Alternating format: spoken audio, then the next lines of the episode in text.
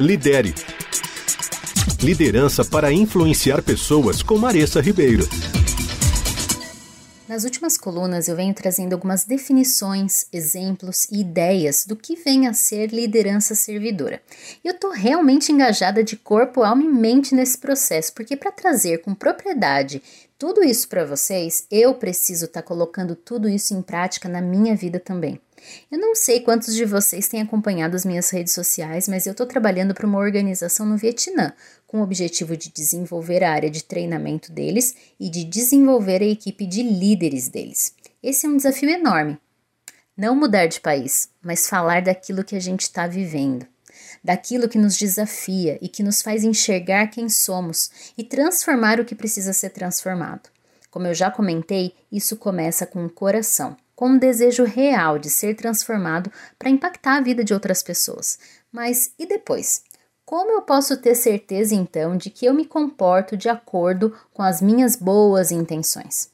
Ken Blanchard, nosso expert nessa série, diz que isso realmente tem a ver com os nossos hábitos.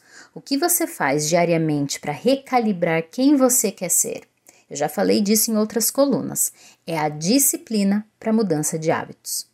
Ken ensina que isso tem a ver como você entra no seu dia, como você começa o seu dia. Ele diz que nós temos dois eus. Temos um eu externo, orientado para a tarefa, que está acostumado a fazer trabalhos e todas as atividades, e um eu mais reflexivo, pensativo. Qual desses dois eus você acha que acorda mais rápido pela manhã? Infelizmente é o seu eu orientado para a tarefa. Então, o que você realmente tem que fazer é entrar no seu dia lentamente e começar abrindo o seu eu pensativo e reflexivo.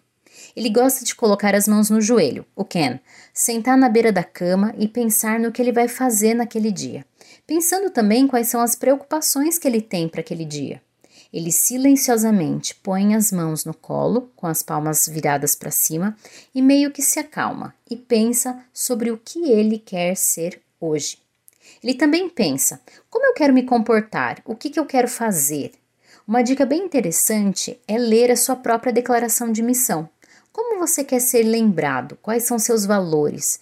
E só depois de toda essa reflexão, entra então no furacão do dia a dia.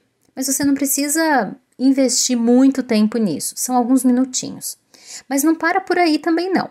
No fim do dia, ele se senta novamente com um diário, não aquele diário que toda menina tem na adolescência, mas o diário de liderança. E ele anota primeiro a data, alguns elogios para si mesmo, ou seja, o que, que ele fez hoje e que realmente fez ele se sentir bem.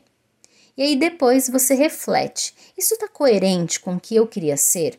Depois anota o que você fez que gostaria de poder fazer de novo e o que não faria de novo. Parabenize a si mesmo pelo que foi bom e reflita naquilo que precisa de mudança.